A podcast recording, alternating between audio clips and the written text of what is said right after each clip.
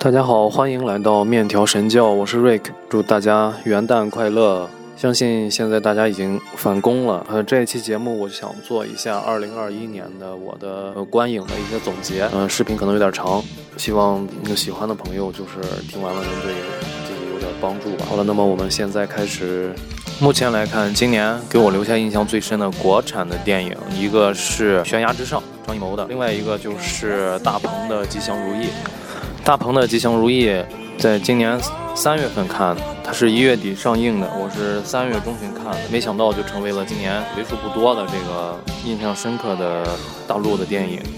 大鹏作为一个喜剧导演和喜剧演员，他的这种。对于文艺啊，对于这种生活当中的一些无奈的敏锐的眼光，通过这部电影让大家眼前一亮，非常的吃惊。其实这是讲的他自己家的故事啊。如这个这个电影分成了前后两部分，如果是只看前面一部分的话，就会觉得有些平淡，有些常规的套路。但是两部加到一起，一个是吉祥，一个是如意，这种反差感立马就出来了。这里面没用到什么特殊的摄影的技巧，或者是特别美的镜头，还有多线性叙事之类的噱头都没有，就是讲述了非常平淡的这个家庭的故事啊，有点像是失之愈合的作品。它如果在这个配乐和呃画面构图各方面如果再精致一点，就非常有日本的那种细腻情感的味道。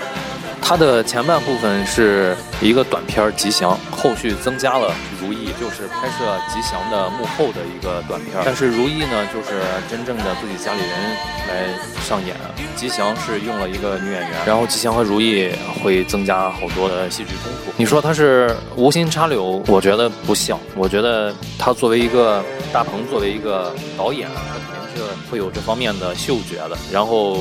情感也比一般人要细腻、要敏感一些，而且能把这些情感具象化出来。我另外一部印象深刻的电影是张艺谋的《悬崖之上》。这两部电影说的不是非常好听的话，不是在一个高度上。但是《吉祥如意》呢，作为大鹏拍出来的这种文艺片，确实让人喜出望外，眼前一亮，高于预期。张艺谋导演的《悬崖之上》，现在想起来，给我的感觉就好像是。一幅特别宏伟的壁画，气势磅礴的同时呢，又非常的精致。每一个镜头或者人物刻画都特别的考究。这些导演张导肯定是动过心思，里面的这个角色出演也都是实力派的演员，给观众的这种代入感非常的足。故事讲的也棒，画面也精美。演员也出彩啊！我觉得可能美中不足的就是这个饰演小兰的这个刘浩存，这个小朋友的眼神有点太过于清澈和幼稚，他不像是那个时代的人，也就是说他的眼睛眼睛里面没有戏，他不像其他的这几位朱亚文、于和伟、张译一样，眼睛里就能看出来这个角色的深度，但是他没有，也可能是这个电影的要求，就让他演一个初出茅庐的这么一个小的侦查员，小的情报员。不管是正面人物还是反面人物，反正是都演得非常的棒，而且这个还是已经有张嘉译拍过的电视剧，口碑不错的情况下，这部电影呢还能够拿到一个豆瓣七点几分的高分。大家还要考虑一点是什么呢？这个七点六分的标准和刚才吉祥如意的那个高分是含金量不一样的。七点六分的高分是鉴于张导在之前的一系列的电影已经达成到这种高度的情况下，观众会对悬崖之上有更高的期望值。如果达不到我们的期望值呢，它的评分就会非常的低。如果达到期望值，并且超出我们的期望，才有可能会拿到一个高分。也就是说，这是张艺谋一个超越自己的一部电影。他如果想在将来每部电影都拿高分，那他必须每一部电影都要超越自己，这是非常难的一件事情。而对于大鹏来说，他之前拍的都是喜剧片，突然出现这么一一个走心的文艺片，那么拿高分的概率是非常高的。我又翻了一下今年看过的这个名单，能留下深深刻印象的国产电影真的是非常少。当然，这跟疫情有非常非常大的关系。那么，国产电影今年的这个推荐就到这里。今年给我印象最深刻的。外语电影，就是汤姆汉克斯主演的《分歧》，十一月五号上映的，现在豆瓣评分八点四。我认为，如果给这部电影打低分的群体，可能分为两类。第一类是对电影素质普遍要求非常高，他认为这个电影就是挺俗套的，没有那么多的戏剧冲突，会让人觉得挺失望。还有第二类就是年纪比较轻一点儿，他可能对这个。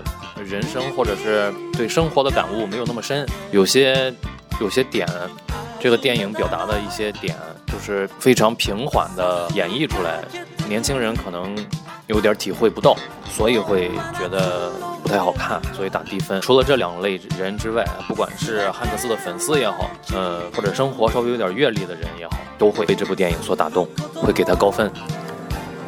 这个电影讲述的是在世界末日后的地球上，幸存的人类已经非常少了。然后主人公汤姆汉克斯作为一个工程师，生活在一个大风车风电风力发电机里面。因为这个即将到来的大风暴，他必须要一人一狗迁移。然后在迁移之前呢，他发明出来了一个机器人，而这个机器人似乎有了一些人性。啊，我这么一说，大家就能感觉到这是一部这个公路片的风格，确实也是没错的。公路片就是旅行的时候遇到的一些人和事情，然后带给自己的感悟，没错的，大部分是这样。然后。主要的戏剧冲突就来自于汉克斯、机器人还有这条狗这三个角色之间产生了很多这个有意思的互动，还有这个感人的一些情节，都是在这三个角色之间发生的。整个的影片色调偏暖，嗯，剧情没有那么紧凑，就是比较缓慢，性格比较着急的人。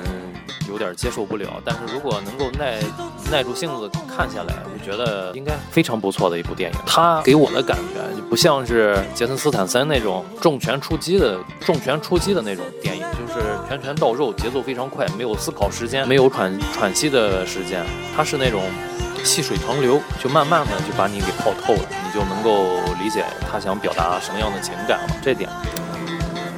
这点非常难得，很多的电影和导演学不到，因为它并不只是需要一个节奏缓慢的剧本，它跟演员的表演有非常大的关系。而这部剧真的是汤姆汉克斯的独角戏，他一个人能够顶起这个这么长的一个节奏缓慢的电影，一百一十五分钟，节奏如此缓慢，还能够抓住人心，太难了。我觉得能做到这种水平、这种程度的演员屈指可数。你说这部电影在讨论什么？我倒是认为他没有在讨论什么，他只是在讲述。你通过他的讲述，你感受到了什么？那么他就在讨论什么？没有那么多的是非对错，应该不应该？你觉得值得，他就值得；你觉得不值得，他就不值得。都世界末日了，为什么不放自己一马呢？对不对？这部分歧可是。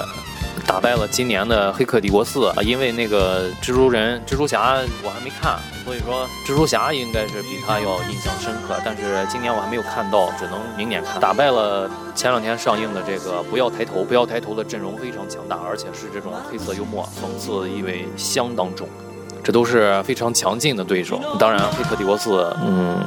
有点烂尾了，他纯粹就是为了这个 IP 来重新敛财，而且打败了今年这个终于上映的《无暇赴死》的《零零七》。上映之前就是上映之前公关费给的特别多，然后大家大量铺垫的这个科幻巨作《沙丘》，其实《沙丘》也挺好看的，但是不如这个分歧给人的这种感动深刻。好的，那么今年给我印象最深刻的外语电影呢，就是《分歧》。啊，还有一个啊，今年年初也是发力非常猛的，就是扎克施耐德的导演剪辑版的《正义联盟》，用四比三比例来来上映的这个导演剪辑版的《正义联盟》，二百四十二分钟，呃，比这个当时公映版强了不知道多少倍，也是非常非常好看。但是怎么说呢？这种的漫画改编作品，大家就是看个故事情节，大家就是看一下自己的这个呃。想象里面的画面怎么样走进现实，不会说是有特别多喜出望外的地方，还有这种给心灵的这种冲击也会相对来说少一点。但是这部电影也是挺好的，嗯，能排第二吧？这部电影排第二，第一还是分歧。然后我想要。总结的是今年看过的印象最深刻的国产电视剧、国语电视剧。今年我记得就看了几部吧。年初的时候是春节期间在家里看的《巡回检查组》于和伟的，然后就是这个孙红雷的《扫黑风暴》，扫黑风暴这个大陆的也就这两两部，我觉得还是比较能拿得出手。呃，另外台湾出的这个逆局，就是周渝民拍的一个这个犯罪惊悚的一个电视剧，二十四五集，呃，故事讲得非常好。嗯节奏也把握得很好，但是他们都比不过今年心目中的第一名，就是之前介绍过非常多次的这个《俗女养成记》，不接受反驳，他就是心目中的第一名。如果还有不了解的同学们，可以看我之前的节目《俗女养成记》第一集和第一季和第二季都非常的好看，现在可以一口气把它看完，不论什么时候看，都好像是喝了一碗这个温热的鸡汤，心里特别暖和。刚才我们说了。印象最深的国语电视剧，下面说一下印象最深的日语电视剧吧。今年我看的日语电视剧不多，但是感觉这一部非常的棒，就是全裸导演第二季之前也都做过介绍。山田孝之就是神啊，太厉害了，而且这个剧本也扎实，表演也扎实。嗯，不是人为刻意的去编造的故事，而是根据事实改编的，这就让人更加惊叹。而且它的整个故事就是建立在日本经济腾飞加上经济萧条时候的那种大背景的。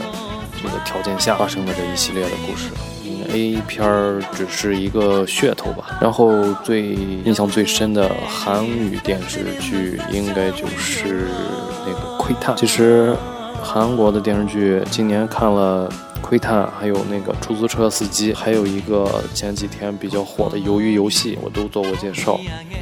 但是总的来说，我认为那个窥探者还是挖掘内心的黑暗程度比较深刻，的，给人留下的印象也比较深，而且结结尾的这个翻转也是非常出人意料的。虽然说是这个演员阵容可能和《鱿鱼游戏》有些差距，但是韩国的演员本身的素质都非常的高，都特别靠得住，都是千锤百炼练出来的。然后英文的电视剧，其实看了几个，印象都不太深。对了，刚才的这个日语电视剧，还看了一个《弥留之国的爱丽丝》，有点像是日文版的《鱿鱼游戏》的这种大逃杀类型的电视剧啊，也挺好，但是仍然是打不过这个全裸导演。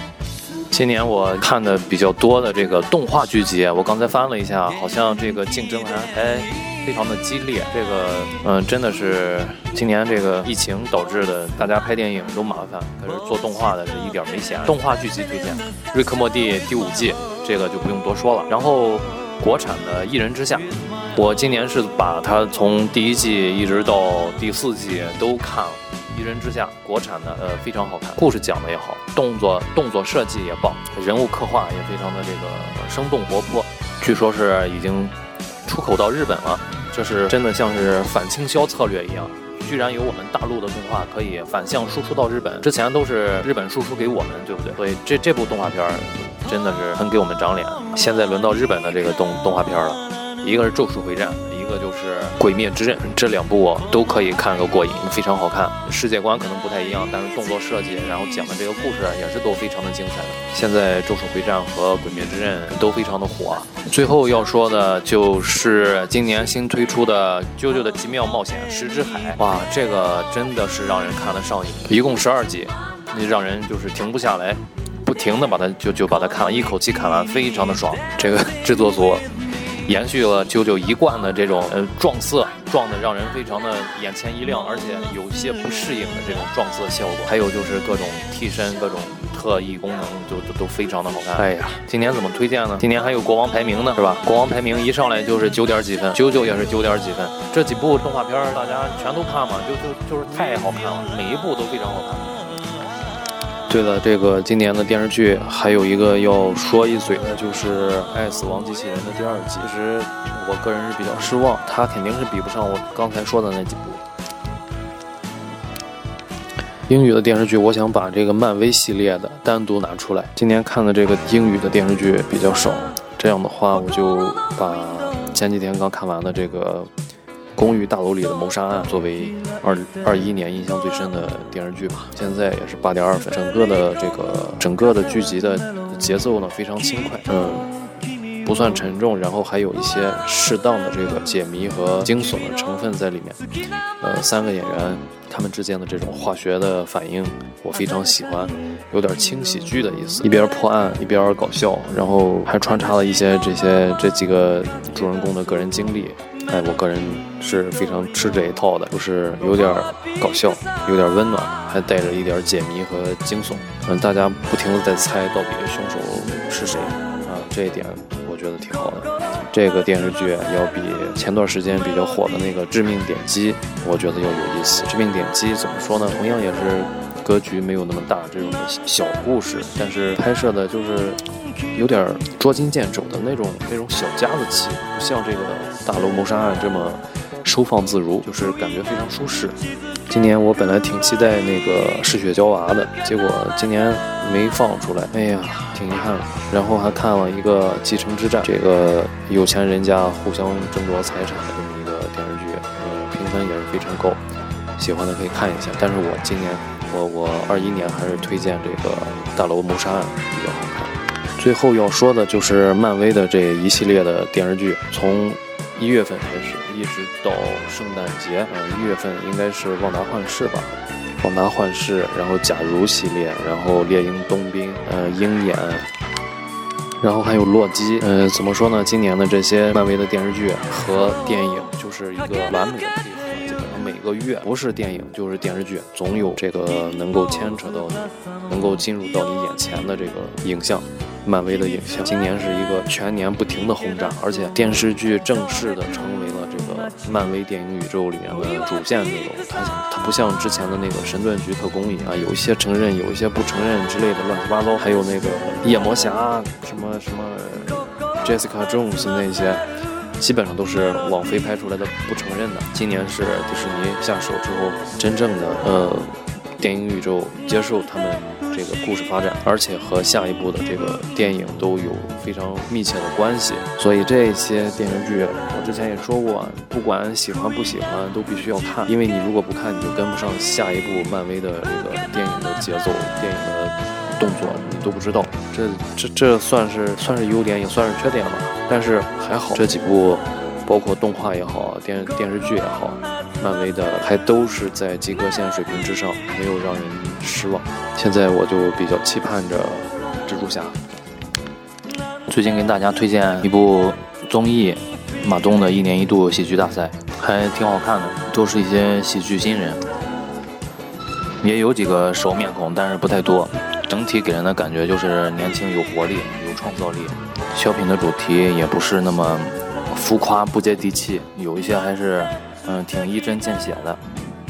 这是马东挖了两年的摇滚乐的坑之后呢，发现摇滚乐已经挖的差不多了。